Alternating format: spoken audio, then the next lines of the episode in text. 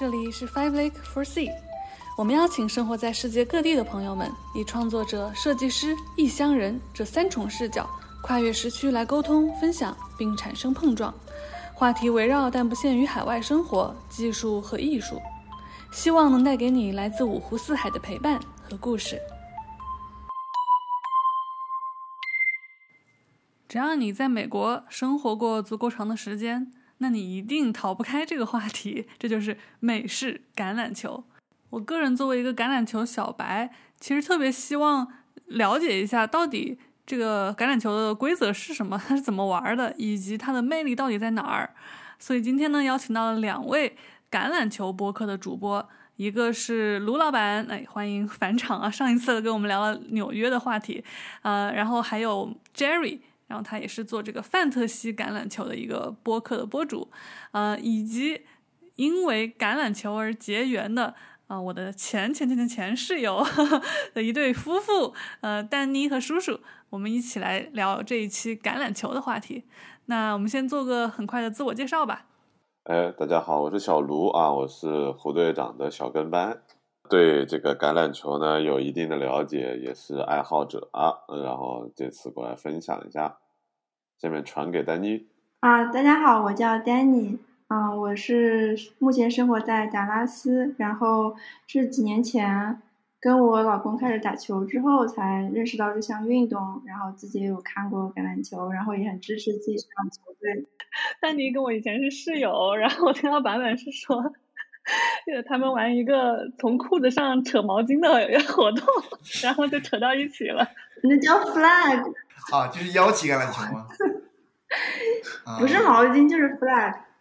大家好，我就是那个呃，说被被从从裤子上扯腰旗的那个丹尼的老公，然后叫刘超，然后第一次录播课，嗯，对橄榄球比较热衷，但是。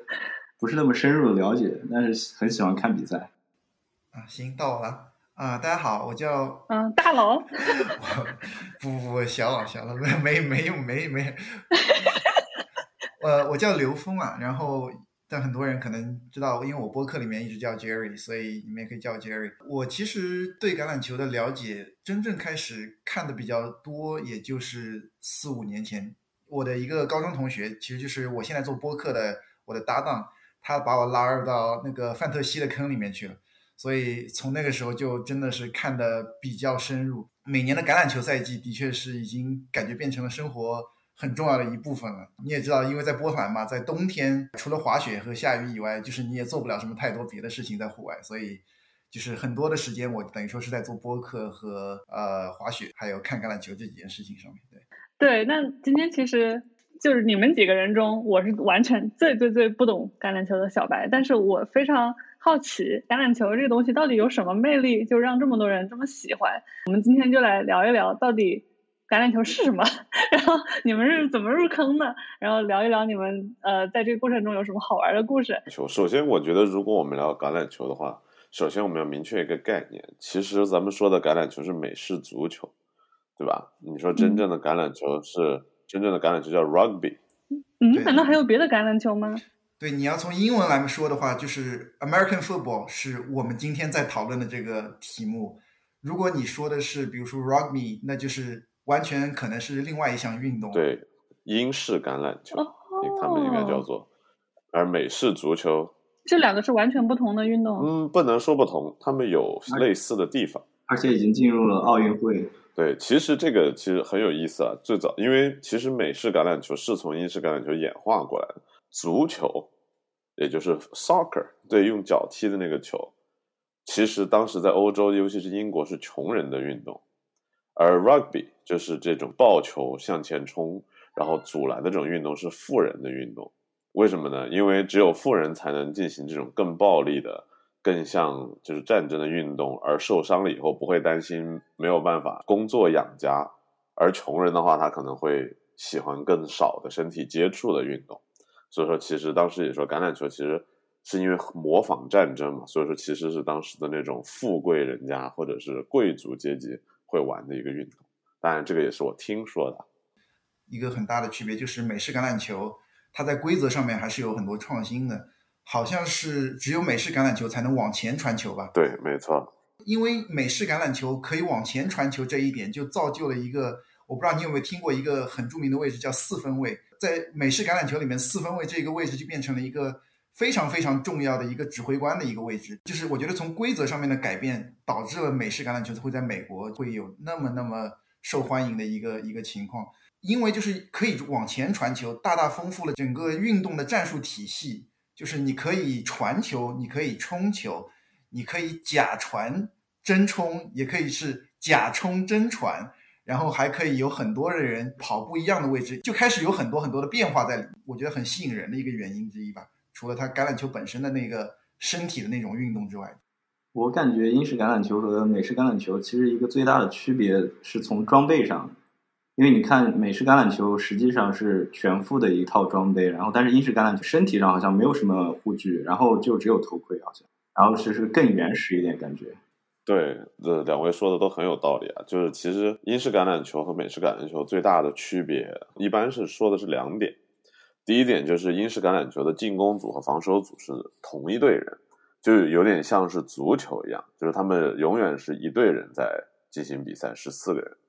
然后进攻和防守都是这批人，然后第二呢，就是刚才 Jerry 说的啊，英式橄榄球是不能向前传球的，开球后只能向前跑，然后可以向后传球，也就是说，就是有点像足球的越位一样，就是如果你是一个持球者，你只能往你的身后的位置传球，而那个人可能是在一个奔跑的状态，对吧？所以说他还是可以向前推进，平行好像也可以，反正就是只能不不能向前，对。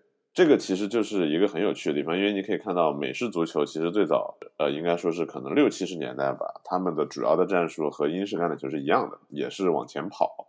但等一下可以大概介绍一下，就就是这种橄榄球的规则。而到后面是由于大学的一些，就是呃，美国的这种大学体育很出名嘛，在大学的一些影响，才导致现在的这种我们所谓的叫做快速的传球型进攻。会更加的受欢迎，不过这个就讲深了，我们可以 先从规则开始讲。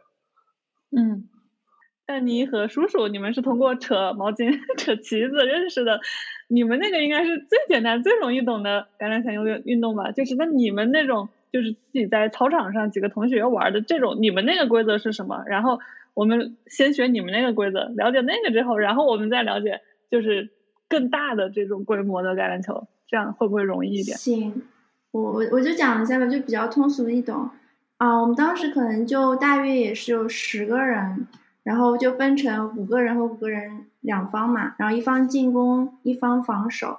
然后我会大概画一个位置，说，嗯，就是达阵的点在哪儿，然后各方起始点在哪儿。然后打的时候就是，嗯，在进攻那一方有一个四分卫，就负责投球。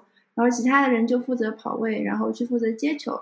接一旦接到球之后，就继续往前跑，然后跑到对方的那个阵里，就算达阵了。嗯，然后我们当时规则跟比赛不一样，就是比赛是要 tackle 嘛，就是要把人就是摔倒，就是让他停止前进。但我们的话，因为嗯比较佛系，所以只要当时除了腰旗那种打法之外，我们的规则就是女生只要。单手碰到男生，那个男生就算只能一定要停下来，然后男生要双手碰到那个跑的女生，然后那女生就停下来，嗯，就是这样的规则，就不会受不会出现受伤这种情况。那腰旗是什么呢？你刚刚说腰旗就是每个人身上会嗯有个袋子，就可以扯下来的那种，嗯，然后你在跑的时候，一旦身上的旗子被扯下来。那你就停止前进了。对，一般是就是身体的后面和两侧各有一根带子，一般是三根带子，就是腰旗的橄榄球。然后相当于是，当你把对方的带子扯掉以后，就算是你的 tackle，对吧？就是你的这个情报，这样子的话对身体会比较好。哦，那就避免了碰撞。我觉得有一点可能要理解，就是不光是腰旗，是所有的橄榄球，就是它和比如说我们之前说的足球。就是脚踢的足球有什么不一样？虽然好像看起来它都有一个达阵区，就是它可以去往那儿，到了那儿就得分，像足球踢到足球门里面就得分。但是我觉得核心的一点不一样，就是橄榄球是有点像回合制的，嗯，所以说它是要一档一档停下来的。所以说他们之前会说，呃，男生摸到女生，或者是女生一只手摸到男生，或者把那个旗子拔下来。他就不能动了。也就是说，这个就代表一个回合结束，对，然后大家开始重新布局，开始新一档进攻。这一点你要清楚，因为很多人如果不知道它是回合制的话，根本不知道我们拔腰旗是在干什么事情。不，我觉得胡队长在这里犯了一个巨大的经验主义错误，就是你误以为妖骑橄榄球的规则比正经的橄榄球简单很多，不一样的，一样的，只是媒介不一样而已。我觉得我们可以回到最原点，橄榄球是干什么？是假设我们有一个一百码长的球场，然后呢，你想相当于是左边是 A 队的阵地，右边是 B 队的阵地，那他们是像刚才接着说是回合制的。首先 A 队有机会把这个球从自己的阵地运向对方的阵地，当这个球运进了对方的阵地，他们就得分，就先不管其他的规则。那他怎么决定他什么时候可以运，什么时候不能运呢？就是他们每次有四次机会。前进十码的距离，那如果他在这四次机会之间中间都没有办法前进到十码，攻守就转换了。但如果他在四次机会之内前进了超过十码的距离呢，他们就拿到了一个新的就是十码。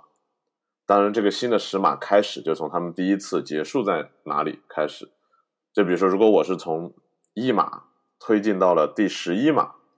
不管我是到了第十一码，还是到了第二十码，还是到了第三十码，或者直接到一百码，我就可以赢得下一个就是十码的回合。嗯，那我们刚才说他有四次机会前进超过十码的距离，那这四次机会的每一次机会是怎么算停呢？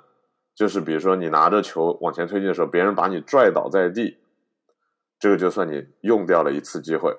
或者说你这个传球传过去，传到一个人，那个人接到，然后被人按倒在地，对吧？这个也算一次机会。或者你传球没有传准，那也算用掉了一次机会。相当于是这四次机会，你可以传球，可以拿带着球跑，就是你怎么样想办法把球往前运都可以，只要不要让这个球沾地，或者是不要让你抱着的人就是被拽到地上就可以了。对吧？我们来总分总结构，对吧？总的就是往前推进，然后分的就是在每次推进的时候，你有四次机会。就我不明白的地方就是他他那是不是战术上你一定一定是不想停下来的？就是你想啪啪啪像足球一样啊，就一直往前冲。那肯定。对对，你你当然可以一如果是一档进攻，我们说的一回合就是所谓的一档。一档进攻，你如果能够冲个九十码、一百码，那是最厉害了。那肯定是变成那个精彩镜头，变成集锦了。因为这一档会是一个非常非常精彩的一个九十码的冲刺，对吧？这这就是这肯定会进集锦。但是通常来说，平均而言，每一档的进攻其实码数不是很多的。就你可能三码就被摁下来了，或者是为什么呢？嗯，因为会有防守队员是对方的防守，进攻队员有十一个人，防守队员也有十一个人。对吧？进攻队员里面还有一个人是要传球的，像四分卫，他是站在后面的，所以其实防守的人永远是比进攻的人接球的人会多一个的。哦哦，OK，明白明白。对方的人他就全部冲过来，谁有球他就好几个人来弄你。他也不一定是全部冲过来，但是他是会有一个组织的，他也有一个防守的阵型。他就是，比如说你会有接球的人，接球的人他叫外接手，那外接手会有专门的叫 cornerback，我突然忘了这个中文叫什么，脚位，脚位来盯住你。然后，如果你是你是冲球的那个人，有的时候他不传球，他有一个 running back，他是跑位，跑位是冲球，拿着球往前冲刺。那除了前面几个大壮以外，你一般看到橄榄球前面会列几个四五个人大壮，很壮的那种人，三百磅的那种。然后除了那几个人以外，后面还有几个叫线位，叫 line back，线位会来专门针对你冲球的那一个人。他有一个阵型，每一个人都有各自的职责。其实这个就跟战争是很像的，就是你想象一下他们。进入那个线，我们刚才说的，他们在第几码开始？那个线就相当于是我战壕挖在哪里，就是我的这个前线在哪里？它是不是线上有一堆大壮互相在那推搡？这个就是前线的战士。然后我们这边呢，就是比如说四分卫，对吧？就是指挥官，就是他要把这个战旗啊，我们的这个部队送到哪里去？那对方肯定要围追堵截啊，就是你不不能把这个东西送过去。就跟打仗是一模一样。哇哦，我觉得你们刷新了我对这个运动的认知。对你就像外接手，就突然一下子可以冲到二三十码以后，你突然传球传到了他们人的缝隙里面，就相当于你是一支小部队突破到了后面，然后把他的防线给击穿了，大概是这个样子。对，所有的运动都是来自于战争，你你理解这个懂核心的奥义就可以了。但是橄榄球还有一个规则呢，就是美式橄榄球至少是有这个规则，就是你在第四档进攻的时候，你可以选择踢球，哦，你可以选择弃踢，那个英文叫 punt。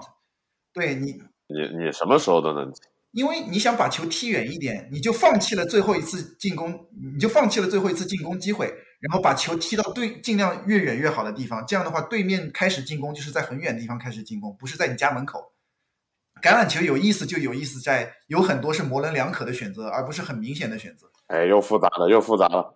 啊，不好，对对对对对，讲讲的有点多。对，但但 anyway，就是第四档你可以选择弃踢，这样对方就可以跑得很远，就是回到他们自己的本场开始进攻。啊，我想扯回来一点，就是呃，刚才说那个档位，英文是 down，要四档进攻十码，然后然后你能开始一个 reset 一下你的回整个一个回合，然后重新开始，你可以重新再再接着十码，对，这个档就是给拽下来。或者是球出去了，你没有接到。他这个档是球触地才算吗？还是只要摁倒人就算？理论上是持球人的膝盖触地，就是你可以这么理解。哦，就是前线的士兵被打趴下了。对因为我一直一直在想，就像篮球里面，我就可以把球抱着，我就是不松。那在橄榄球里，那我就是抱着不松，可以算可以算不当吗？如果说纯规则讲纯规则，你如果球停了，然后有一堆人来抱着你，然后你前进不了，对方也推后不了你，然后这个球僵持住了，然后也就是死球，也算一档了。你所以你不能抱着球说你不动，然后别人也不动你，你即使没有趴下，你那个球也算结束了这个回合。只要你的四肢的膝盖或者是手肘没落地就行，你就可以继续，哦就就不算。，OK，对，不过如果你趴到人家身上的话，那就不算当。就比如说你摔倒了，但是结果下面垫了一个人，你是可以爬起来再继续跑的。如果没有上面另外一个人压着你，哦，那那也是不容易。对对对对，是的。是先了解一下规则，我感觉已经已经完全刷新了我之前的对这个橄榄球。虽然我看过一场，看的就是什么满场大汗飞奔，对，那 咋说？哎呀，咋这么多年轻人抢一个球啊，我给你多买几个去啊！嗯别抢了。嗯，没有啊，就可以聊一下大家跟橄榄球的这个故事嘛，对吧？刚才不是，丹尼，你们是怎么就抓着抓着就抓到一起了？我们就是玩球认识的，是谁把谁扑倒了呀？没有倒，我们我们们没有推倒这一个行为，我们就没有 tackle 这个行为。对就是女生一只手，男生两只手，然后我愿意，抓住的不是妖旗，是命运的红线。哎呦。不过我记得我们当时当时打有回合制吗？好像也没有。当时打有回合制，有有回合制，有有设了一下，不是摊一二的，可是有一些分开每每档在哪个地方。哦，但我就记当时场地没有真的橄榄球场那么大，所以不可能。嗯，对，一因为一般人其实也传不了那么远。就是我记得我们打的时候，就是他们腰旗自己的装备差不多就是三档就可以得分，就不是三档，就三十码大概，就是正常的场子的十分之三。就是自己玩的话，就对于四分位要求比较高嘛，不是所有人投球都投的特别好，所以你需要一个就投球有一定水平的人一起玩会比较好玩点，不然就是总是投不准的，就也打不起来。这个头球是什么意思？是扔？就传球，传球，对传球。为什么是只有四分位置能传球吗？其他人不能传吗？哇，所有人都能传球。其他人也可以传，但是一般来说就是会让就是传最会传球的人站在四分位那个位置，然后一般来说他一直传球的话，他的手感也会比较好。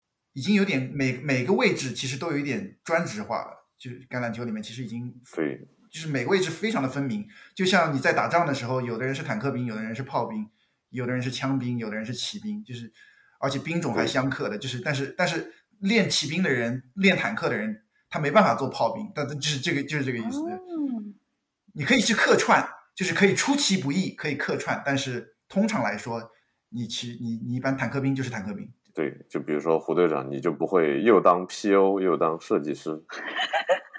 我觉得对新手来说，啊、当接球手是比较容易的。就比如说你之前有过打篮球的经验，其实接球，你你只要学会跑，然后学会回头，然后接住球就可以了。但是对于投手来说，就需要一定的经验。就对对新手来说，最好是有朋友一起带着玩比较好。你觉得你跑得很快，然后也也很有泳就是可以做跑分嘛，然后拿着球就能跑了，对方跑不过你，然后也抓不到你，那你就很容易打针。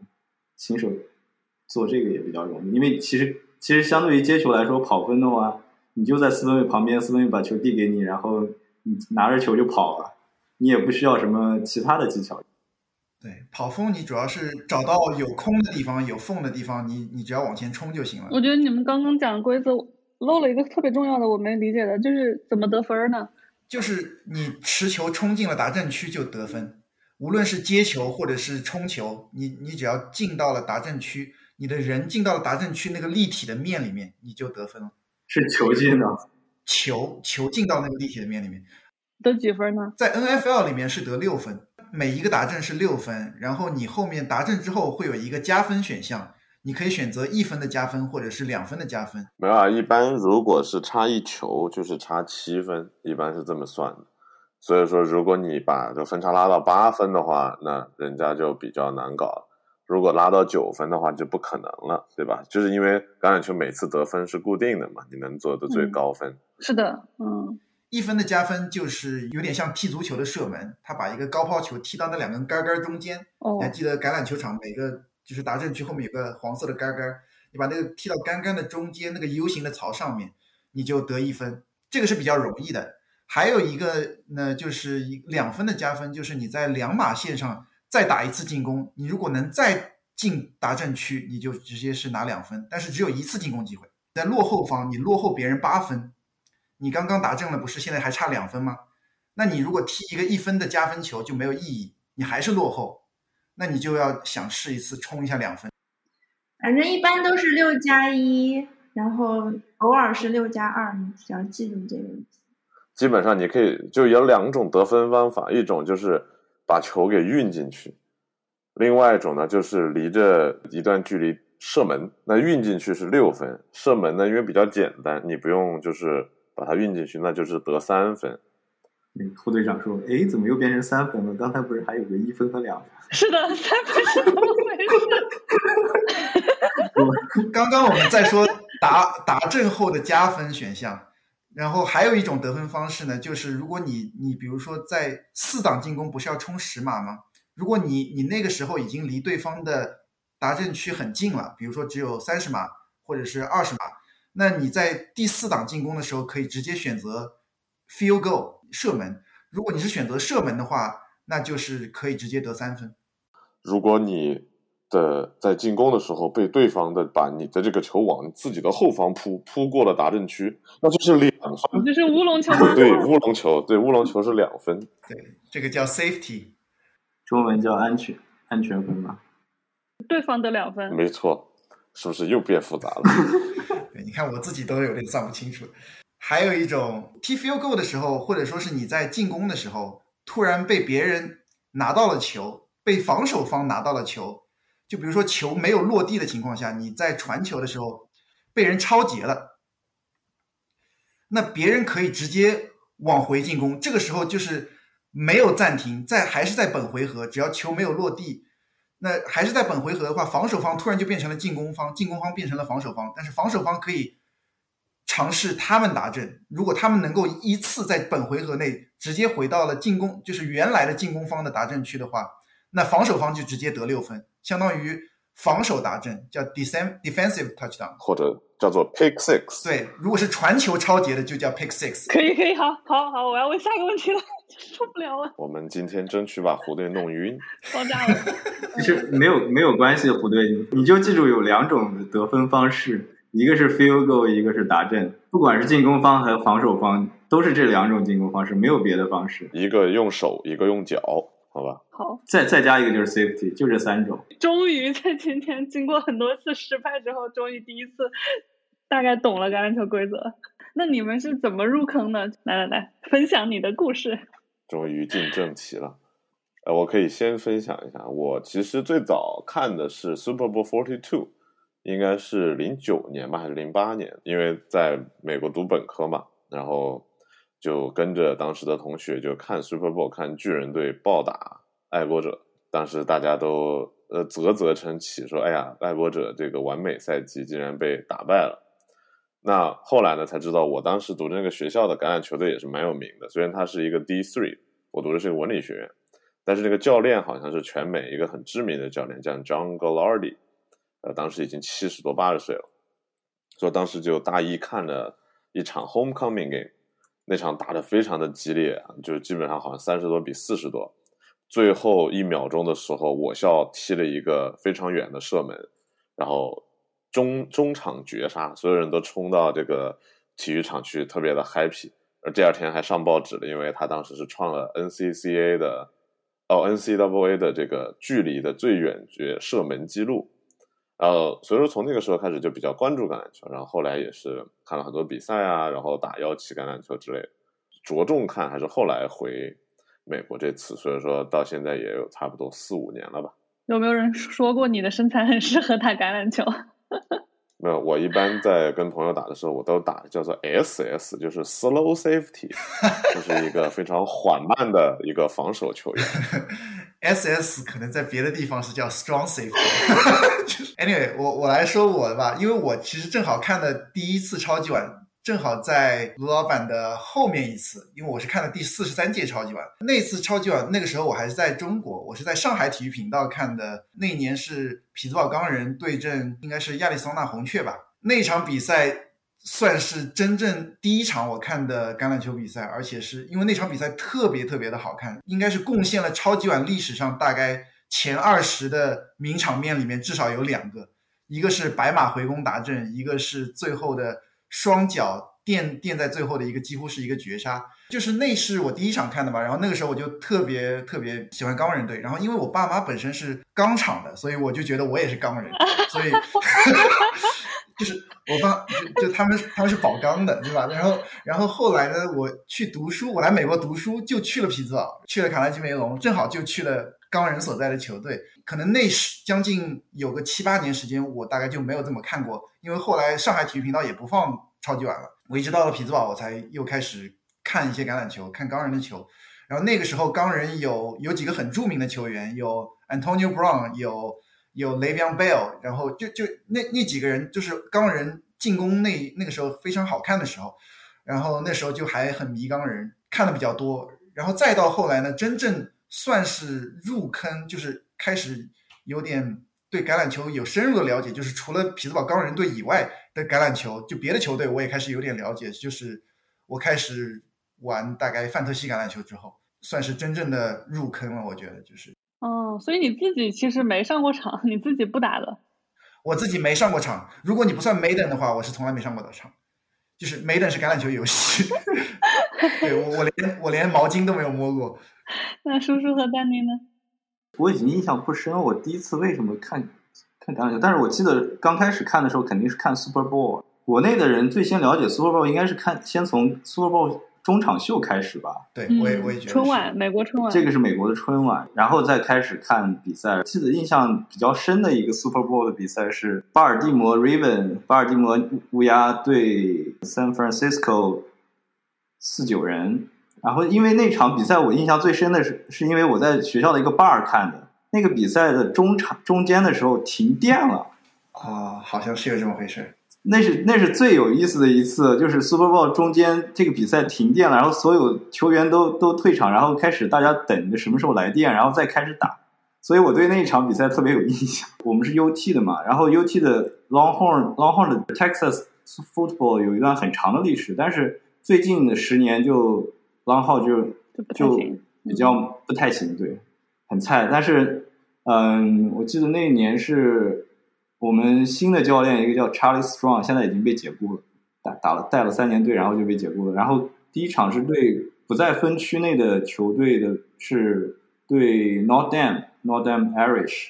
然后那场比赛我们狼号是跟他们打到了加时赛。最后靠一个 touchdown，然后在加时赛中赢了他们，然后那场就看得很，就是心情很澎湃，就觉得啊，这个赛季特别有希望。结果到赛季赛赛季最后也其实没有什么，因为 Irish 那那一年其实整体赛季也不好。从那时候开始就一直关注学校的 football，嗯，职业联盟也比较啊，也也一直关注，但是主要是没有没有什么嗯自己的主队，但是 college football 的话就一直是学校的学校是自己的主队。他热爱到每个星期我们教练跟媒体有两次见面会，他都要看那个 YouTube 视频，就听我们教练讲这个球队怎么样的训练方针有没有变啊什么的。是是 Longhorn 是吗？嗯，就，UT Austin 吗？对我们三个都是啊 UT 的，你们俩是 CMU 的是吧？嗯啊，吴老板在做 Hornstown，我当时在 Austin 工作的时候，很多人非常讨厌 Longhorn，就说每次打球都要堵车。对，是的，大家无法想象大那个本地人对橄榄球的热爱啊，就那个真是很壮观。当时那个我我到那边之后发现，就作为一个学校，它最壮观、最雄伟的建筑就是这个橄榄球的球场。哎，不过你说到 CMU 的话，这个真的是 CMU 这种宅男学校橄榄球队弱到不行。NCAA 三级联盟，对，听说每次打球的时候，所有的这个 CMU 的学生都在唱歌，唱的战歌，唱的是什么呢？唱的是 嗯，It's okay, it's all right, we will be your boss anyway。就是我们以后宅男出去开公司挣钱了，你们这帮打橄榄球的进不了职业联盟的，还不是要来给我们打工？非常的阿 Q，哎，可怜呐、嗯、引战了你这个，不像我们这个武德充沛的 UT。对啊，所以说，所以说我就一直也没有把钢人作为我的主队，对吧？我觉得还是当年在明尼苏达感觉比较血性一点。所以你们看的就是后来你们，我听到你们说这些球队球队哈，就是它是有学校的和这种职业的两种不同的球队是吗？那你们更迷的或者更看的关注的是哪种？还有什么差别吗？就就取决取决于人了。就是学校的，当然就是在美国的大学联盟里面，他们叫 NCAA，然后那职业的联赛呢就叫 National Football League，叫 NFL，简称就是。呃，其实两者是相辅相成的，有一部分人更迷 NCAA，有一部分人更看 NFL 多一点。但是我觉得真正喜欢橄榄球的人，很多人都是两边都会看一些，因为你毕竟很多人都是大学毕业出来的嘛，他一定会有一些自己的主队。像 CMU 这种都是属于小众，大多数学校一般橄榄球队就是我觉得还是很多都是在一级联赛，都是有一些有一些会支持自己学校的对主队的。不过，其实大学和职业有一个很有趣的地方，就是你会发现，一般来说，就是篮球，大家可能很更多的人会说他会喜欢看大学联赛，因为觉得学生打的比较规矩。是 NBA 的话，可能太多的这种英雄球或者怎么样。但实际上，我了解到的呢，可能就是橄榄球的话，更多的人会喜欢看职业联赛。因为大学有一个很神奇的地方，就是我们刚才不是说橄榄球就像打仗一样吗？就最前面就是顶在前面的战壕里上面的步兵，就是可以保护后面的你的这个四分卫啊，这些进攻的人，让他们有时间看，比如说传到哪里或者怎么样，对吧？给他们越少的时间，肯定就越难以进攻。大学有一个很大的问题，就是大学的这个战壕的这个素质，每个学校之间差的非常的远。所以说，你就经常会发现大学里面，经常有一支球队可以把另外一支球队打到什么五十多比零，就是因为完全这边战壕就被压垮了。但是职业联赛就是 NFL 呢，因为每个选进去的人都是身体怪物，所以你会发现，就算是可能一个很强的队打一个很弱的队，他们的这种体能上面的或者是身体上面的差距没有那么的明显。所以说，其实很多时候，我个人了解的话是。更多的人除了母校情节以外，可能会喜欢看职业联盟一点，这个是我的观察。我我也同意啊。然后我觉得 NFL 还有一点，比如说你如果是跟橄篮球比起来的话，有一点点不一样，就是篮球和足球他们每年的联赛的比赛的赛程都很长。你像篮球有八十几场，足球你一般你比如说欧洲的联赛也有三十场到四十场左右，强队能保持的很稳定。但是 NFL 的话，就是橄榄球有一点不一样，就是强队的变化或者说是强弱之分啊，没有那么的明显。相比来说，当然也有也有传统强队和传统弱队，但是它一年只有十七场比赛，以前是十六场比赛，变数和变化其实是非常大的。而且而且季后赛呢，你知道打到超级碗全部都是一场定胜负，所以这一点就是我觉得规则上的不一样，因为他每年就只能打这么一场比赛，因为橄榄球你没有办法让要求那些球员一年打个三十场比赛，因为每一场比赛的消耗都太大了，就你没办法像篮球那样一周打两次、三次这样子。不，我觉得不是说不让他们打，是再打多点就没有人打了，大家就都受伤了。对，橄榄球受伤的概率还是非常大的，就是是基本上每场都要抬下去几个。这就是我一个很大的疑问啊！就像有人也说，那个日本的相扑嘛，他那个相扑运动员其实也很不健康，很多就是很年轻，三四十岁可能就就不行了。然后橄榄球的话，就在很多人看来，它也是一个很暴力的运动。然后退役之后也是各种伤，各种脑子也可能都震坏了之类的。就就我想问一下，你们对这个事情是怎么看的？就是他很他很暴力这件事情。我我个人觉得，相比其他的运动来说，他受伤的概率还是要偏高一点的，所以他也是为什么他需要那么多护具的原因嘛。这个也要分，就是你就像我们刚刚说的，就是战场上面不同的兵种，你炊事兵受伤的概率和你冲在前线的人受伤的概率肯定是不一样的嘛，对不对？橄榄球里面比较几个比较容易受伤的位置，我觉得就是比较技术位多一点，就是跑锋，就是冲球的那一个人。因为你每次持球冲球的时候，是所有人都要把你压下来。这个人因为他是持球，所以是所有的人的众矢之的。还有呢，就是四分卫，因为四分卫你一旦出手慢了，所有人就是扑到你身上，压到你身上。你如果落落地不是很稳定的话，很容易受伤。四分卫是一个，然后跑位是一个，然后可能就是外接手，外接手也算是一个稍微容易受伤一点位置。其他的位置相比来说，可能稍微好一点。防守呢？防守我觉得防守可能没有进攻组受伤多一点，相比来说，但是防守也要看，因为防守因为都是每次都是很很很凶猛的冲上去，因为很多的时候是把自己的血肉甩在别人身上，所以有的时候也撞的不巧，也很容易受伤。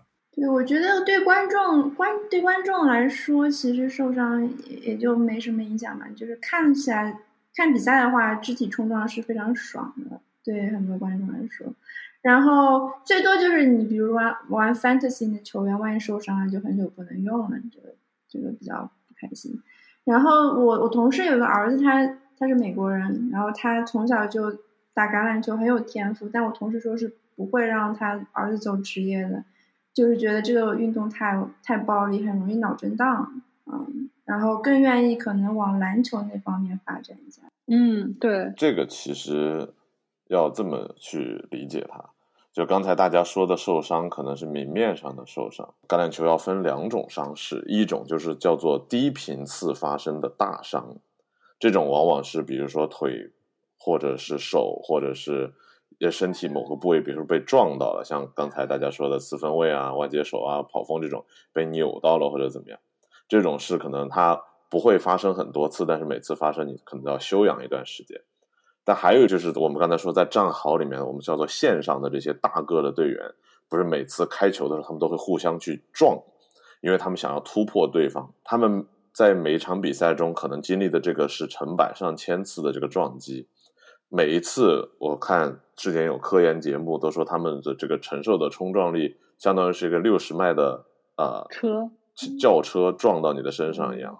然后就一直进行这种低频的冲撞，其实高频对吗？呃，高频的这种小伤，它其实 NFL 之前是被起诉过的，就是说他们会造成这种脑震荡，而的这种大脑的病变，也是你会发现很多 NFL 退役的这个线上的人，他们可能会就他们的抑郁症或者是自杀的这个事件层出不穷，所以说这个，但是这个就从来没有被医学证明，因为呃，第一方面是听说 NFL 花了很多钱去掩盖这个事情。另外一方面呢，就是因为一直也没有一个科学上的定论，就不知道是因为他们参加比赛造成这个损伤，还是因为他们之前有这个显基因，而且就有这个催化，所以说这个官司是一直没有打清楚的。不过很多人是会认为这种低频的小伤是会慢慢改变一个人的性格，造成永久的不可逆的脑损伤。但是你们还是觉得还是要继续橄榄球，就是橄榄球这个运动，它不会因为有这些风险就受到影响。不会了，因为这个首先你要看它是一个 business，就是角度来说，它它是一个非常非常大的一个市场，所以你没有办法停，你只能改进。NFL 其实因为这些事情其实已经改进了很多了，无论是头盔啊、护具啊，甚至是规则上面，就是你。就你不能头盔与头盔相撞，你不能撞人家的腰胯部以下，你不能撞人家的肩膀以上，就是就有很多很多的规则是不断在限制，然后然后对于犯规的惩罚也是会越来越严重，只能是这一些方面在在做调整。码农加班还一身伤呢，挣的还没人家多，对呀、对吧？所以说，我觉得这个运动一点都不危险，比一直坐在家里面写码导致腰间盘突出什么的安全多了。写码可以写到五六十岁，对吧？但是你写到五六十岁，挣的没也没有人家一年挣的多呀，这个就是问题啊。对对对对，是。有个有个其实有有个电影叫《Concussion》，就是脑震荡叫，然后那个电影实际上就是讲这个，就是讲这个运动伤害，然后 NFL 这个这方面的。那嗯，我记得记记得之前看那个公立大学，感觉公立大学它的那个所有的员工的工资都是公开的嘛。然后每个大学的最开始你看到那个排行，工资最高的永远是 那个学校的橄榄球队的教练。其实甚至于有一个传闻，就是刚才这个 Jerry 老师提到的，曾经钢人队最著名的这个外接手叫做 Antonio Brown 布朗，对吧？他最近几年算是 NFL 最大的笑话之一嘛，因为经常发疯，什么在场上突然脱光衣服啊，或者是什么把钢琴从三楼扔下去啊，就干这种傻事，然后和连续和多个球队闹翻，因为各种不同的事情。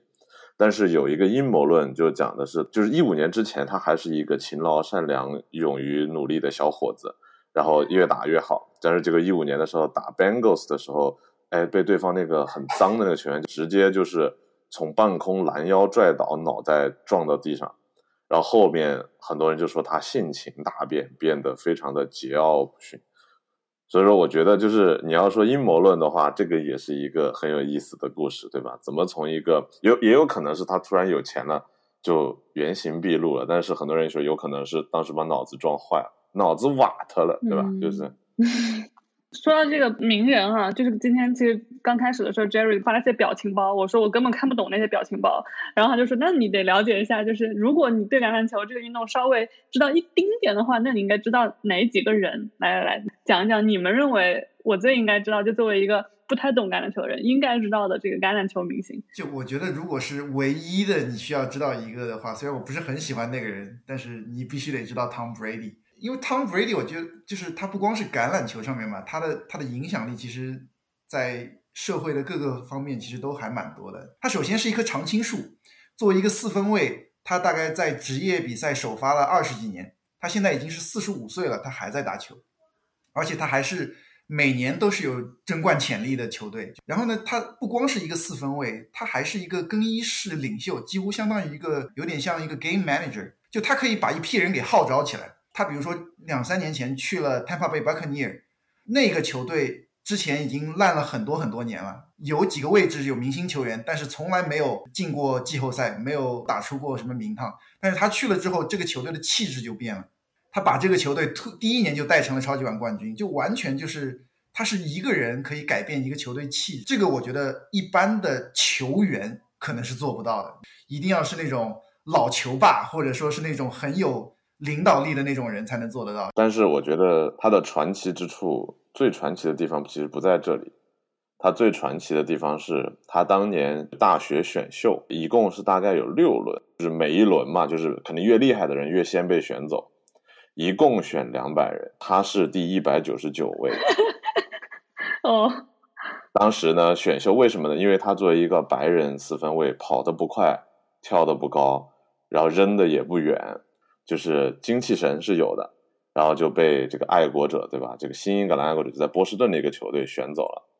然后听说特别厉害的是什么呢？是他第一次参加队内训练，当年的这个球队老板叫做 John，哎，叫什么 Craft，这个老板多年来就是很有名的这个老板，他去参观这个球队，然后跟人家介介绍，这是我们的新秀。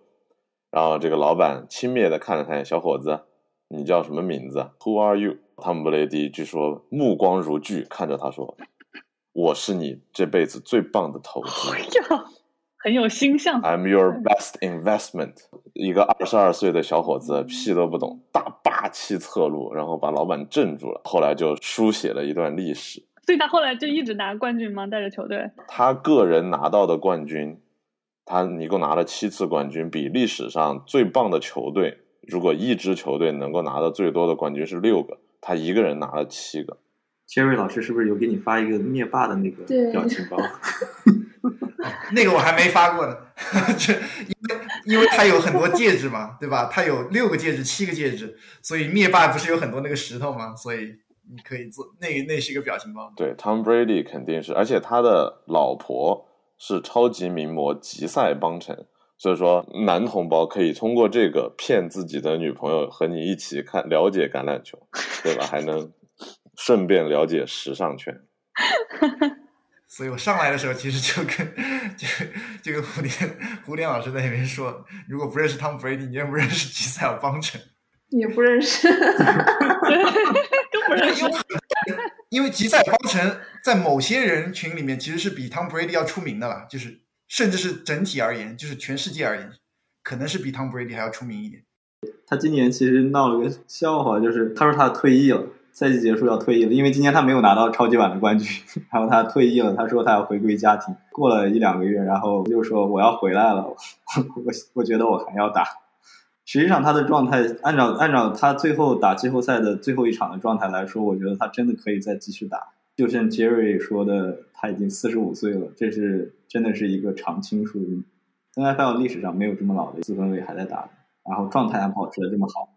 介绍传奇人物的话，其实传奇人物有好多啊，你不同的位置都有传奇人物。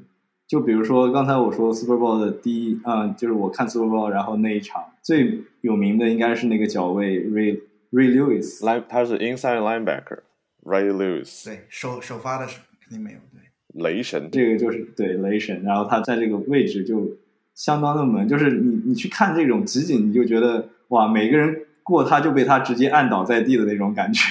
然后如果说跑位的话，那肯定要提一下 Beast Mode 的那个 Marshawn Lynch，Marshawn Lynch，对，他是 Stanford 毕业的应该是，然后这个人就是在呃海海鹰的时候就是海鸟，就是球迷有时候叫叫这个队叫海鸟，然后他有他有一次达阵穿过了所有的防守球员基本上，然后大家觉得已经把他按倒了，然后他也他也过去了，然后然后经过那一次，然后整个那个球场球迷就就狂欢嘛。然后感觉那个球场应该在震动，然后所以就就经过那一次球以后，就有一个名词叫 Beast Mode，就是指他那一次 禁区达阵，然后引起了那个 西雅图球场主场那个震动。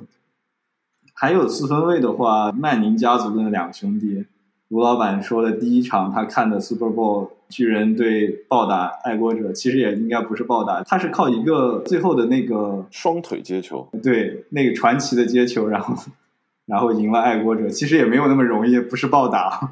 他两个兄弟，一个大曼宁是叫呃佩顿曼宁和伊莱曼宁，这两个人都拿过超级碗的冠军，这也是一个传奇家族。然后他们现在有个侄子叫 Archer Man，是二零二三年的第一高中生。然后我们 UT 一直在追着他，想要签他 进学校。其实叔叔说到 Archer Manning 就可以聊一聊了。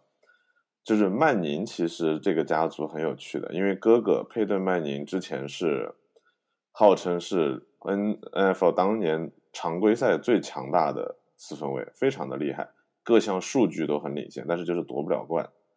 他弟弟呢被称为那个比较差一点的曼宁，但是他弟弟反而带着纽约得了两个总冠军。然后佩顿曼宁是当时在职业末期的时候，跟着这个野马队混了，呃，也不能说混了，就是。呃，大概也是凭自己的实力夺得了一个冠军，对吧？得到了一个相对于完美的、呃圆满的这样子一个职业生涯。但是这个家族最有趣的地方是什么呢？就是我当时读书的时候，我有个朋友，他是跟曼宁家族是认识的。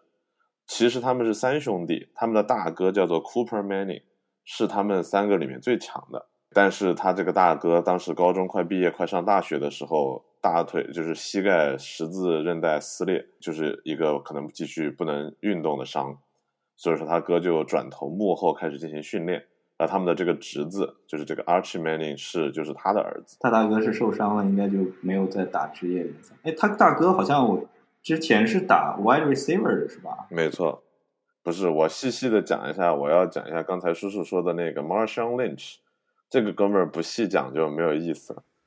就是这个 Marshawn Lynch，他当时是他叔叔说的这个 Beast Mode，为什么叫 Beast Mode？因为就是他在完成了这个达穿越了可能对方十个人的达阵以后，现场的这个欢呼声是被当地的地震局测到是六点几级的地震，所以说这个才叫做 Beast Mode，呃就非常的厉害。而且就是这个哥们儿有几个非常厉害的地方。第一就是赛后采访，他非常讨厌这个媒体问他问题，所以说基本上每次都偷偷的跑掉。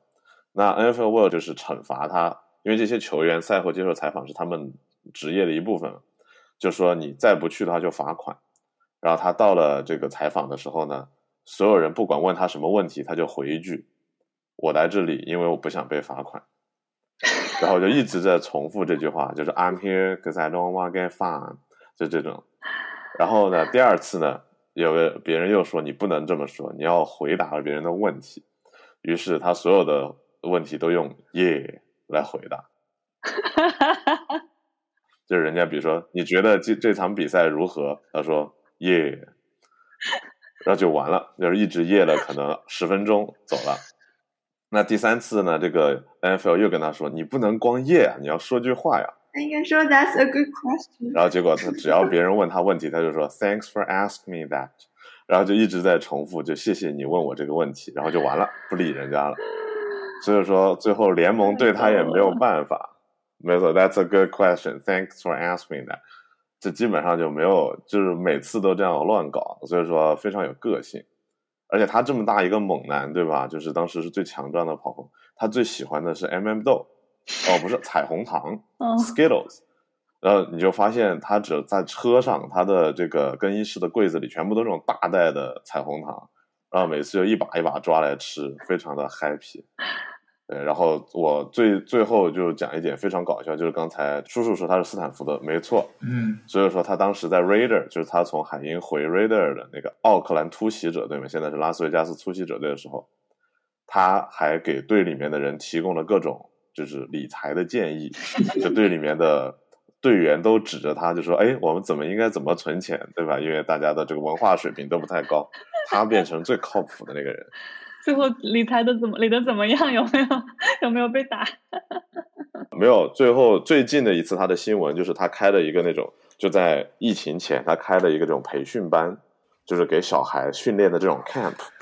结果呢，他在小孩面前没有忍住大骂了一声 “然后被对方的母亲投诉。嗯，然后我就看到那个新闻特别搞笑，就是他一直在给他。母亲解释，这是一项力量的运动，虽然说我们会有一些抒发上、表达上的这个不合适，就是我感到非常抱歉，但是我不是有意的。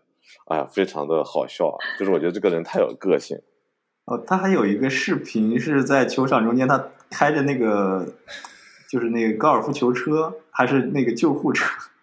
就是那个急救车在场上不停的在那转来转去，转来转去。没错，这是一个非常搞的大哥。然后就是大家大家看他看他追着人追着人跑，然后 对，听起来很好玩。就是这个，我有个感兴趣的问题，就是你看你们说一说到橄榄球就这么开心，这么激动，说明这这真的很好玩。我听完，我现在也更感兴趣了。那我想知道为什么橄榄球这个美式橄榄球这么好玩的一个运动，它在其他的国家好像都不太流行哈。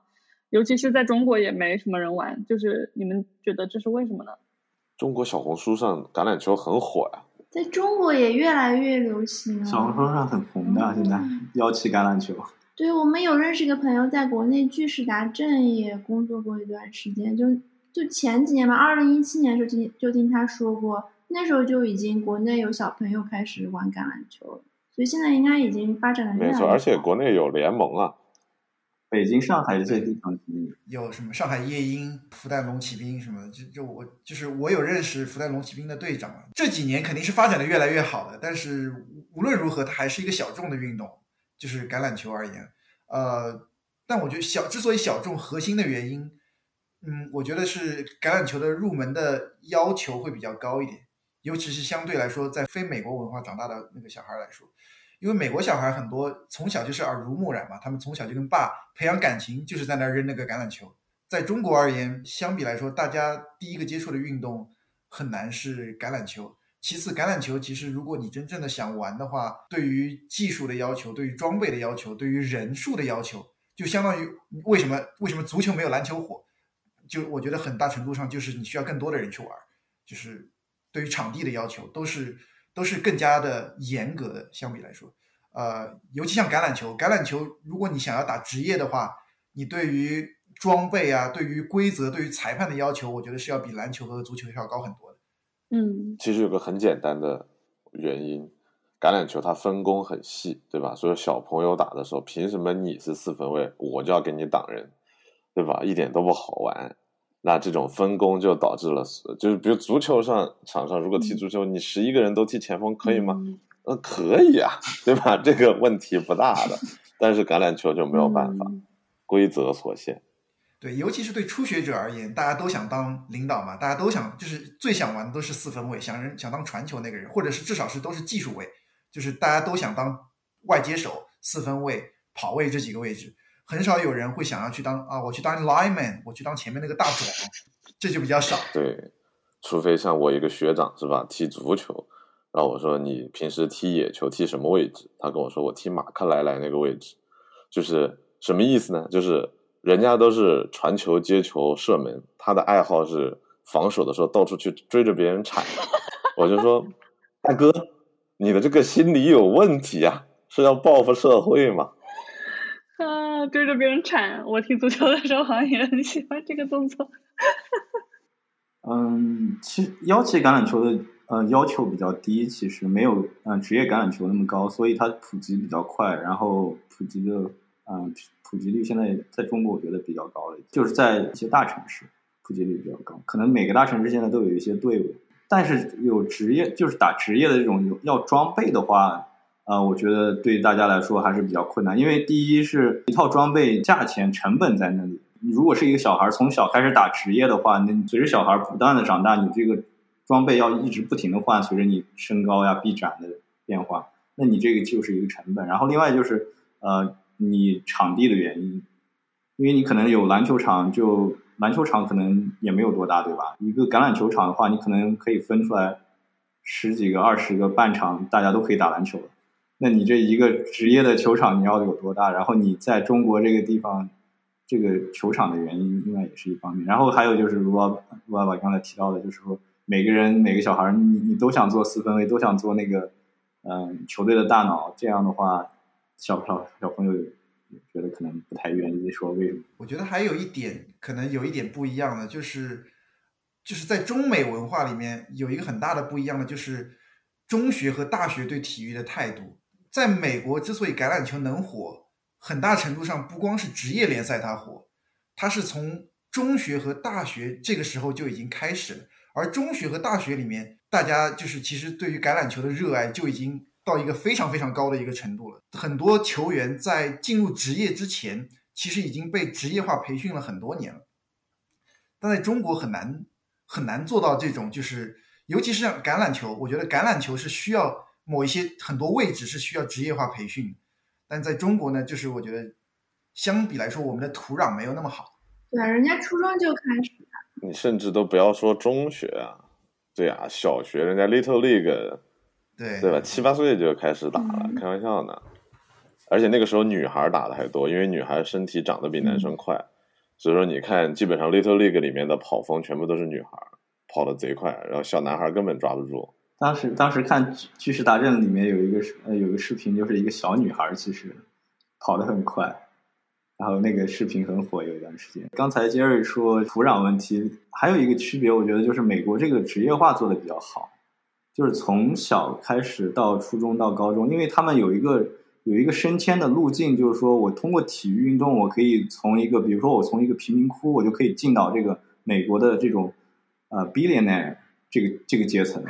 所以他们有一个 American Dream，实际上是从这个地方升起来，它这是一个阶级跃迁的一个工具，相当于很多这种就是嗯做 football 的球员，他们实际上小很多的家庭环境就是很不好，然后就是比如说像黑人，他们从贫民窟出来的，但是很多最后都能都能到这种嗯 NFL 这种，比如说挣一年几千万的收入这样，那他就已经实现了这种阶级跃迁。然后还有就是美国之前的时候，嗯，像大学是不能就是直接给球员发钱这种现金形式给你，让你让你来打球的这种行为。但是现在经过这么多年，然后现在出来了一个政策，就是 NIL（Name, Image and Likeness），就是说球员可以通过自己的这些名字呀、这些这些签名呀来获得一些收入，从学校，这样让他们收入更合法化了。就比如说现在有些球员，就我们知道的，就是网上公开的，就是说还没有进学校，这个他的他的收入，大学的收入一年就能到达几百万美元，就还没有进学校，我学校有这种 BMD，就是。Big money donor，然后过来就通过第三方来说，我来就可以资助你几百万一年，你来我们学校打球。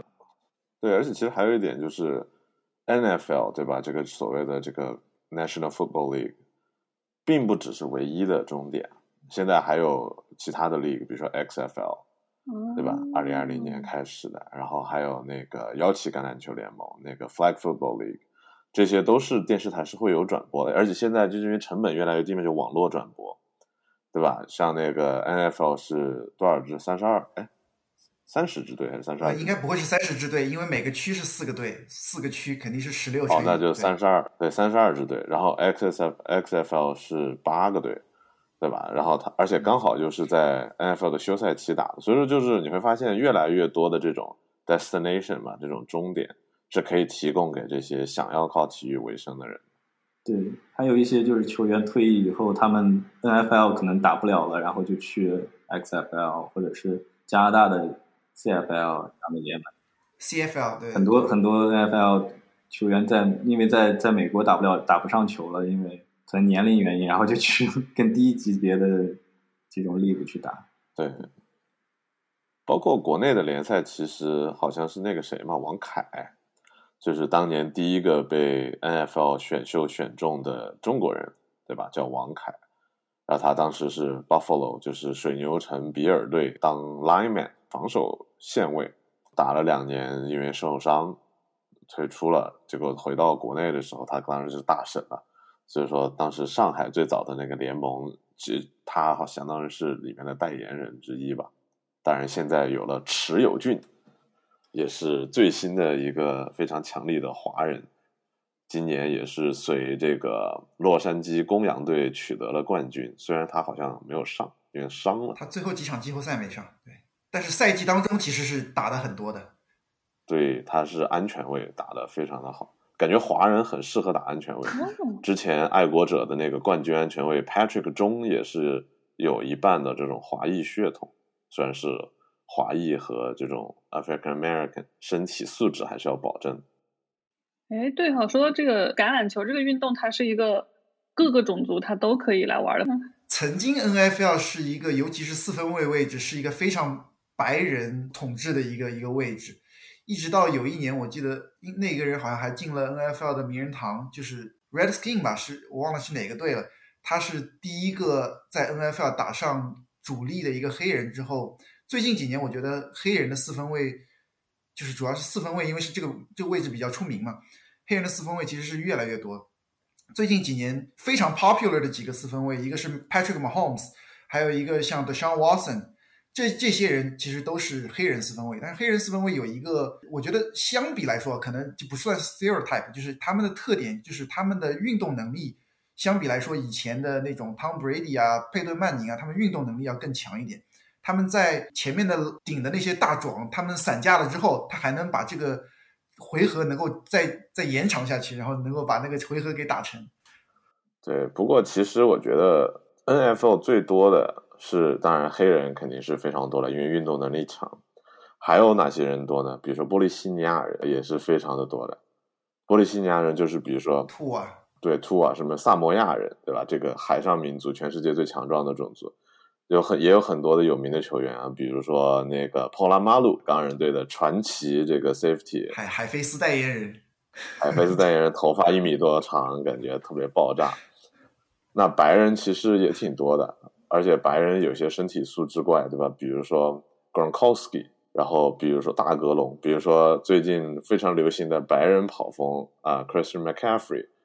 那当年甚至说，现在反过来了，现在流行黑人四分卫和白人跑锋，但是呢，确实没有什么华人的身影，感觉这个东西可能华人的身体基础素质还是啊，是就至少目前看来是稍微差了一点。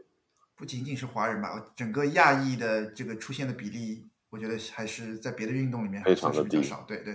嗯，你可能只就是没有参与，现在就越来越流行的话，可能之后也会有越来越多的身影吧。对，F 一现在都有中国人了，对吧？嗯，没错，中国人站起来了。也有可能是中国家长都担心小孩儿这个受伤。我我觉得有一定原因，说真的，有一定原因。是这个原因。看上去太暴力了，这个运动。感觉我我们厉害的球中间都是隔了网子的，比如说乒乓球、羽毛球。哎，又扯远了，回来回来回来回来。我现在想跟你们聊那个 fantasy 了，对，就是除了真正打橄榄球之外，你们可能参与的比较多的这个橄榄球的。方式就是范特西橄榄球。这个范特西橄榄球是个什么东西？科普一下。范特西其实本身算是一项社交的竞技运动，就是你其实有点像是球队的教练或者老板。呃，你在你就是像 N F L 赛季开始的时候，我们这一群人范德西一般是要十到十二个人，一般来说比较多。呃，做你要组成一个联盟，然后你们自己开始一个联赛，你们互相比拼。也就是说，你们在每一周 NFL 比赛的时候，你和你的朋友之间也在比赛，就像是足球联赛、篮橄榄球联赛是一样的。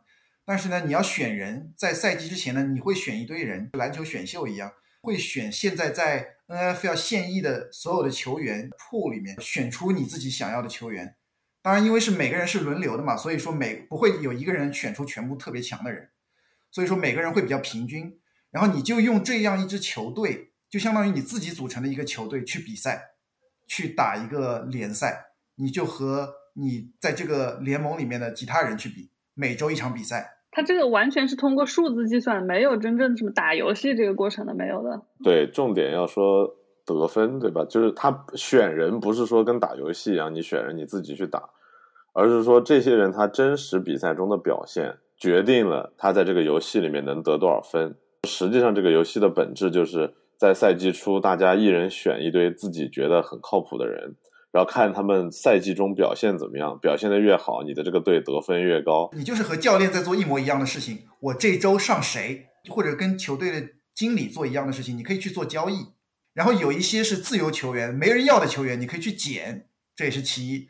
因为有的时候没人要的球员会突然变成首发球员，他就会变变成很火，对吧？然后还有呢，就是呃，有的人会受伤。有的人状态不好，有的人突然酒驾撞死人了，你就不能上他了吗？你每周就是跟教练和经理一样，就是选每周我要上谁，谁来打几场比赛。对你固定每周只能上，比如说固定的那么几个人，而你比如说你手上有十二个球员，你每周只能上六个，那你就要选我到底上哪六个呢？因为没上的人他表现的再好，他不算我的分儿啊。对吧？万一我上的那个人突然表现不好了呢？这些其实都有赌博的成分在里面。所以说，你要说它是赌球呢，它也不完全是赌球，应该说是更有乐趣的赌球。我赌的不是球，赌的是人。就你要你要说，如果是像是一个经理在选人，这其实你算你说这个算不算赌球？这其实就是算是一种竞技体育的一部分嘛。因为我看那个英文的官方解释是，你看它上面写的说的是，Fantasy sports are according to the federal law。呃，a game of skill，therefore they are not gambling。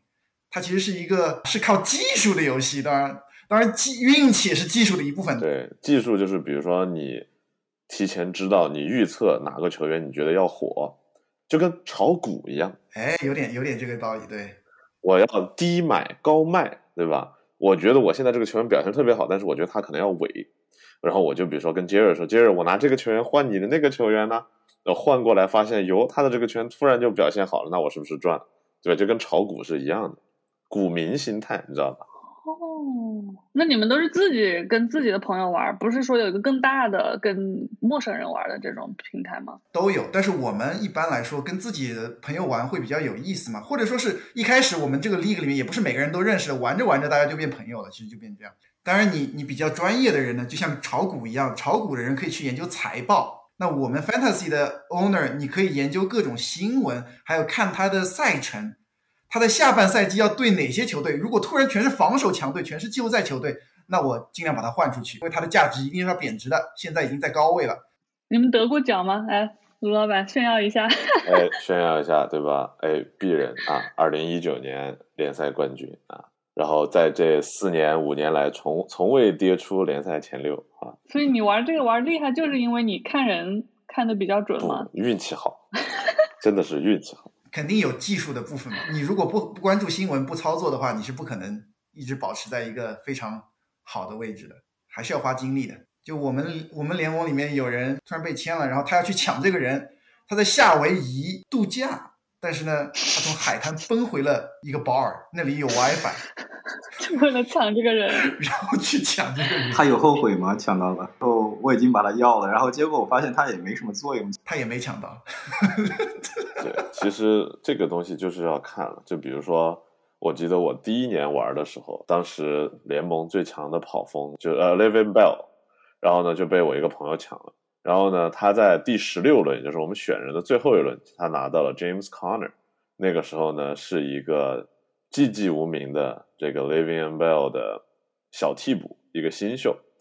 结果呢，那个那一年呢，Living Brown 这个大牌球星罢赛了一年，一年没有打。而这个替补呢，James Conner 呢，一举打成了联盟前几的这个跑锋的表现。所以说。这就叫做人生无常，大肠包小肠。嗯，那还有什么你们在玩那个范特西橄榄球中的故事吗？好像故事我觉得还挺多了。我但是我觉得有一点印象比较深的就是每个礼拜一晚上比较比较激动人心的时候，因为 N F L 的比赛的赛程是这样的，它周四晚上是有一场比赛的，然后其他所有的比赛都在周日，然后还有唯一的一场比赛是周一。也就是说，只有周一和周四这两个晚上是除了周日以外的比赛。周一晚上呢，就那一场比赛会牵动所有人的心，因为这一场比赛会决定这一周是谁拿冠军。那有很多人呢，就把周一晚上称为叫 Monday Night Miracle。周一晚上需要得多少分才能够翻盘？因为有很多人就是周一的时候就已经落后了四十分、五十分，你就觉得已经不可能翻盘的时候，尤其是去年还发生了蛮多次，有很多人在周一晚上突然。拿了一个一个赛季或者几个赛季都很难见到的这一个位置能拿到的分数，比如说一个一个跑位拿了五十分，一个外接手拿了五十分这个样子。如果你同时有两个人，你突然拿了一百分，本来你已经觉得礼拜一已经输了，然后突然翻盘的这种一种心情，就是还是蛮特别的，你知道吗？就是心脏病要犯的那种感觉。他这个拿分是根据真实世界中那个。真实的球员拿的分，然后就对对到你的这个 fantasy。你在看比赛的时候也是心脏病要快犯了，你知道吗？他到底打没打正，最后那一攻有没有进去，就是就决定了你自己比赛的胜负嘛。所以就是你你会看比赛的时候会非常有代入。他这个是怎么就是一个球得了分是算谁的呢？算谁得的分呢？还是整个所有参与的人都算？这个球员就比如说外接手接到了一个球打正了，那他就有六分。不应该，我们讲简单一点的话，其实是根据这个球员的表现，就比如说他往前跑了多远，就可以换算成他在游戏里面得了多少分。他接了几次球，他接球的这个情况下，他有没有得分，那可能就得更多的分。他是关注这单个的球员的表现。然后你你这个球队里面不是有很多位置的人嘛？有四分位，有跑位，有近端锋，有有外接手。那这些人。在他们各自的那场比赛里的表现，最后的总得分是你这个球队的得分。然后，尤其是翻盘的时候，会会比较有意思，对，因为一般来说，周一晚上大家都会看那场比赛，然后所有人都在那边聊，就是就看最后的那一点点分。这个大家一起看比赛的这个，好像在美国也是特别常见，就大家喜欢去一个酒吧里或者怎么样，然后就很多人坐那儿，然后一边看一边聊天。我不光是美国吧，你看欧美。他欧洲他们看足球也是这个样子吧，bar culture 嘛，对吧？就是 sports bar 这种。你们你们平常自己会去 bar 里看吗？去 bar 里看的比较少，除非有一些关键的比赛，你特特别想要那个气氛，你可以去 sports bar。当然也要看地方了，像我在匹兹堡的话，你如果看高人的比赛，你在 bar 里面都没有位置，这个 这个就很尴尬了。你想去 bar 也没位置，根本坐不下。没错，没有。而且其实很多的这种 bar 的话，它是某一个队的主题 bar，对吧？就比如说像啊，我记得在纽约下城区，就是 Union Square 那边就会有一个匹兹堡钢人的这个 bar，天天歌呢放的是 Wiz Khalifa 的歌，因为他也是匹兹堡人，这里面都是黄黑的这种装饰，啊，放的呢也都是钢人队的比赛，尤其是前几年就是钢人队还有竞争力的时候啊，最近是就变成了一个鱼腩，这个也没有办法。杰瑞痛苦的笑了笑。鱼腩也打进了季后赛 来我们安慰一下，鱼腩也进了季后赛，还进了季后赛呢。他说的是很有道理，就是哪怕是隔了千里之外，像我们我在波特兰，波特兰还有有 Broncos 的那种 sports bar，有 Steelers 的，就就是球迷特别多的那些球队的，他们都有自己的 bar，这个我觉得还是蛮让人震撼的，因为已经离球队的主场已经万里之外了，对吧？他们还是非常的私州。因为去 bar 里面主要是一个氛围嘛，主要是体验这样一个一个球迷的氛围感嘛。你你跟别的球迷一块儿看，这个其实我我觉得还蛮有印象的。就是我当时在纽约州住的时候，然后我们有一次 UT 对 OU 的比赛，对，然后那时候那那天正好我们有去纽约，然后就说，哎，在纽约有没有什么我们学校的一个 bar，然后就是我们学校 UT 的 alumni 就是一起看球的地方。然后其实查了一下，真的还有在纽约。所以这个就还蛮蛮有意思，就是我觉得好像每个地方都有，就是就算自己的这个学校、大学的这种 fan base 都有自己的一个 bar 可以去，这样的很有意思。哎，不过叔叔你说到纽约，哎，这个就不得不提了。纽约的两支球队的这个氛围是最差，为什么这么说呢？我记得之前有一次看纽约的比赛，对吧？也是到现场去，花的票还挺贵的，全场。被新奥尔良圣徒暴打，然后我们整个的那一片座区有一个新奥尔良圣徒的大哥，全程站在那儿各种羞辱我们，没有人敢吭声，就感觉纽约的这个观众一点血性都没有，就被骂的也不知道该说啥，然后一面看着自己球队在场上被虐，然后在场下还要被这几个远道而来的黑人大叔各种嘲讽，不敢还嘴。瞬间我就再也不想去纽约队、纽约巨人队的这个主场看球了，太窝囊了。我每年都会和朋友回匹兹堡看一场，然后那个时候你会发现钢人队的这个气势就凶悍不少，尤其是上一次去年看回去看了一场他们打 Baltimore 的比赛，哇，这个大叔之投入，对方的这个我们我方的气踢手踢的歪踢歪了，这个大叔骂了五分钟。说这个气踢有多么的重要，你这个傻气踢手 Percy，对吧？你怎么踢成这样？然后后来 Percy 踢了一次好的气踢的大哥，哇，又开始指导。That's right, Percy, you're doing good。就觉得人人心中都有一个总经理梦啊，就明显和纽约的这种就是感觉跟看歌剧一样的观众完全不同，这个代入感。离个题，我对纽约的球迷唯一的印象就是那个 F 吹样。对。而且纽约球迷对吹样这个事情要聊一下，因为他说到了一个中国很常见的羞辱方式，就是球迷会说吹样，I'm your father，我是你爸爸。你就会发现，在西方社会不常见的这种占大辈儿的情况，在纽约这边是出现了呀，就是为了营造这个气氛，这个也是很少见。嗯，但感觉就是我们去看比赛，就是美国虽然说各个球迷就。各自为营吧，但是其实，在比赛的时候大家互相就是攻击，但是下了球场，其实大家也没有什么，大家各回各家了，也就。相比欧洲的足球球迷，可能没那么暴力，是吧？你是对，但就是在球场上看比赛的时候剑拔弩张，但是你其实下了球场，大家都是喊呵呵，嘻哈一片，这种也没有什么利益冲突。但但我觉得有一点还蛮独特的，就是就是橄榄球的这个球迷文化还是。还是蛮有特色的，就是我觉得还是，尤其是美国的 NFL，因为每个球队它自己产生的一个文化都很特殊，不是一个同质化的。因为美国是一个很同质化的国家，但是在橄榄球的文化上面就很不同质化。因为你像匹兹堡钢人，他们就会甩那个恐怖毛巾 （Terrible Towel），对吧？那个就是我觉得还是就是每一个球队都会有一个自己非常就是。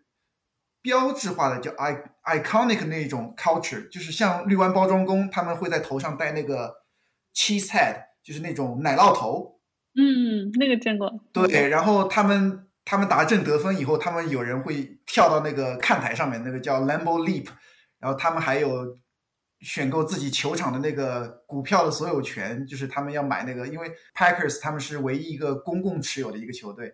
还有你像西雅图，西雅图每次都要升那个第十二人的那个旗帜，大家全要狂狂在那吼，对对吧？因为西雅图的十二号是留给球迷的，还有坦帕湾的海盗，他们每次达阵，他们那个他们球场里面有个海盗船，每次达阵都要放炮，让那个海盗船在那边放炮。每个球队还蛮有特色的，就是文化意义上面。UT 的话，我们经常看到有几个男生不穿上衣，然后身上就写着那个 TXAS Texas，站成一排，他们每次都那几个人。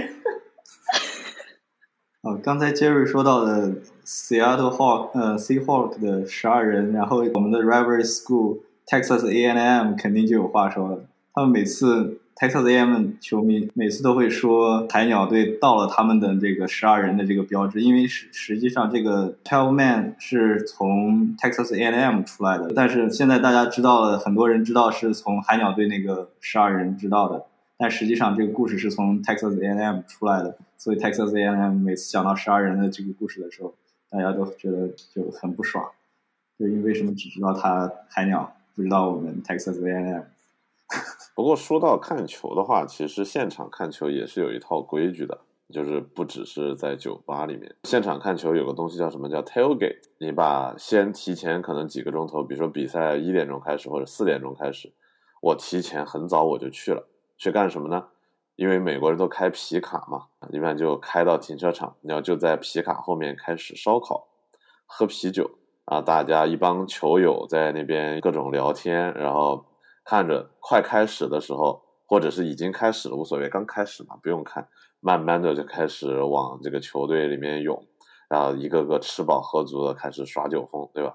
这个就是一个典型的一个我们叫做 Sunday afternoon football 的。一个常态就是先大家过去吃烧烤。我记得我第一次去也是去巨人队那边，然后吃烧烤，辣的不行，因为这个没有烤熟，对吧？在这个体育场非常的难过。不过呢，就是也体会到，听说很多人甚至他们就只是去吃烧烤而已，因为他们没有买票，他们就只买那个烧烤的票，就只只能进停车场而不能进球场，就在外面边喝酒边看外面的大屏幕，看一个现场转播也是可以的。Tailgate party 就还见到有人有小电视摆在那边。队长还想了解什么？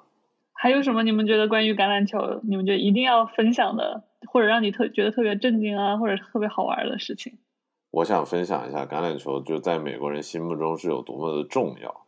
为什么呢？因为我当年在明尼苏达读书的时候，我是当社管来的。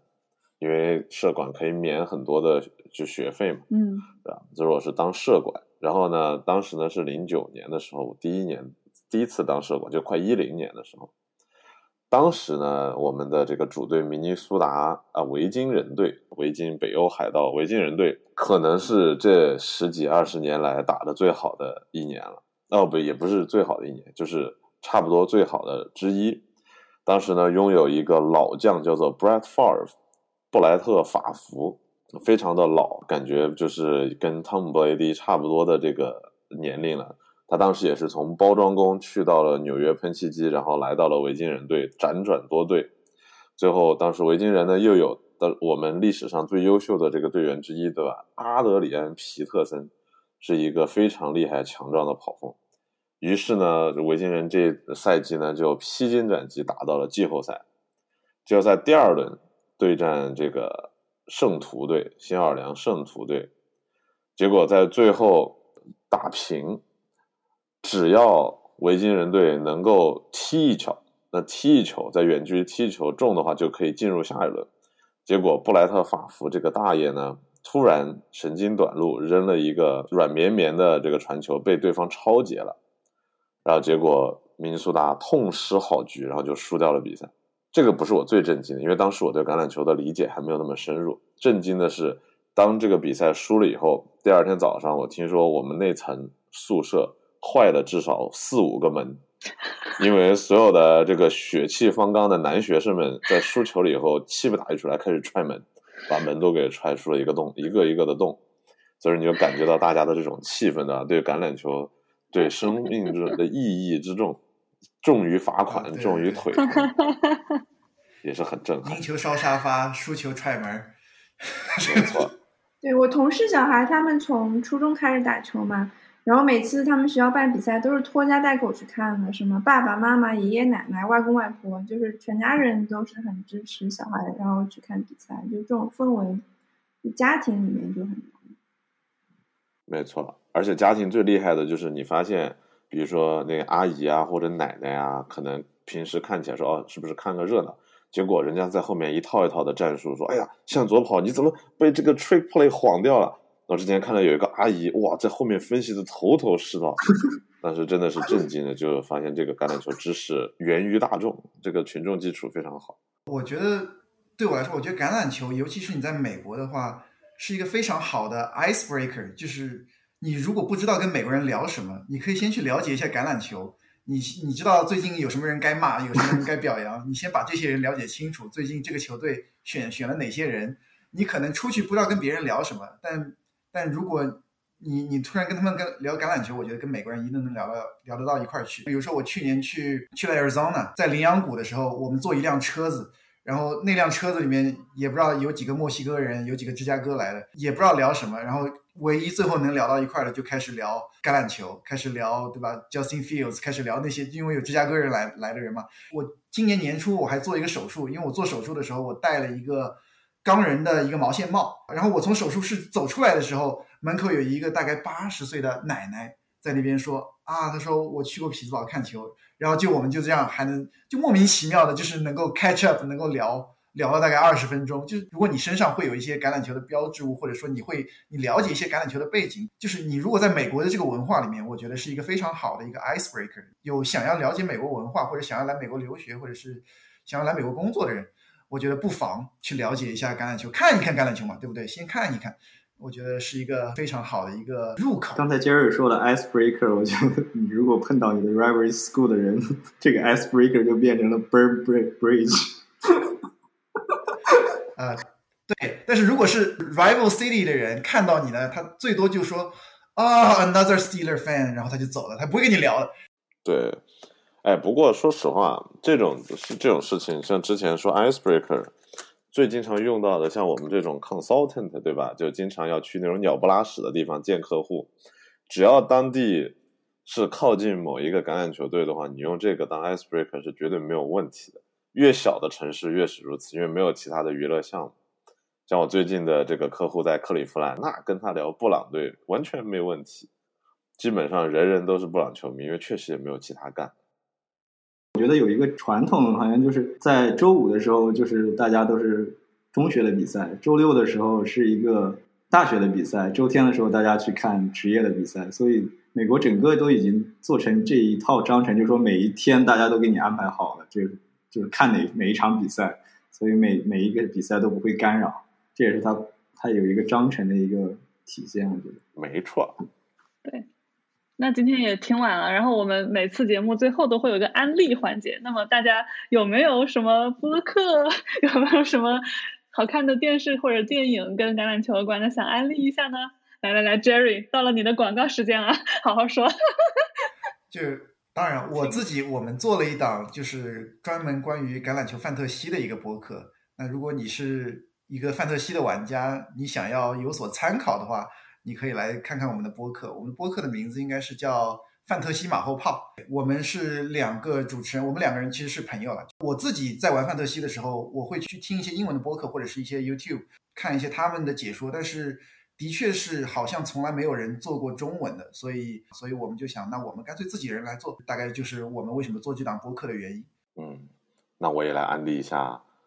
我们这个断断续续的这个橄榄球科普的播客叫做大叫做大砍橄榄球啊，砍呢就是砍大山的砍，大砍橄榄球。这个呢就不是讲范特西的，主要是比赛回顾、一些技战术的分析和就是球员的这种表现和评价。然后呢，主要是由我还有几个朋友一起，然后主要是那个朋友的播客，对吧？长得像彭于晏啊，非常的帅气，听声音也可以听得出来。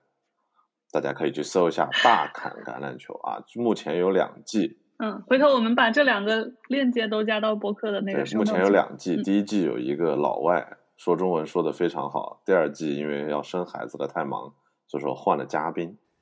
那个节目我还听过，还是蛮容易搜到的，你只要搜中文橄榄球，一般都能搜得到。可以可以，那我推荐一个电影，不知道你们看过没有？就是我入门橄榄球的时候看了一个很感人的，也是当时在德州嘛，叫《胜利之光》（Friday Night Lights）。然后最开始听的契机是因为它里面有个很有名的那个《天空大爆炸》这个乐队配的一个音乐叫《Your Hands in Mine》，那歌很好听。然后后来我通过这个去看了电影，然后就觉得哇，真的特别的振奋，那种体育它的精神给人的一个震撼。我觉得这是一个挺不错的橄榄球电影。嗯，然后丹尼和叔叔有没有要推荐的？嗯，电影的话，我推荐《The Blind Side》吧，就是其实还蛮经典的，就是讲一个黑人的从一个贫民窟的小孩，然后被白人家庭收养，然后打到职业联赛的一个故事。对，这个是真事儿嘛？对，这是一个真事。这个人主角叫做 Michael Hare，他是相当于是之前是，哎，如果我没有记错的话，他应该是跟 Ray Lewis 刚才说的那个雷神是一起夺过冠。他是巴尔的摩乌鸦队的这个主力的，就是进攻线上的线，呃，guard，应该叫做护锋。那今天学到了特别东西，哎，特别感谢你们，真的几个高手一起来教我这个小白 橄榄球知识，真的特别感谢。然后也希望你们那个博客越做越好。好。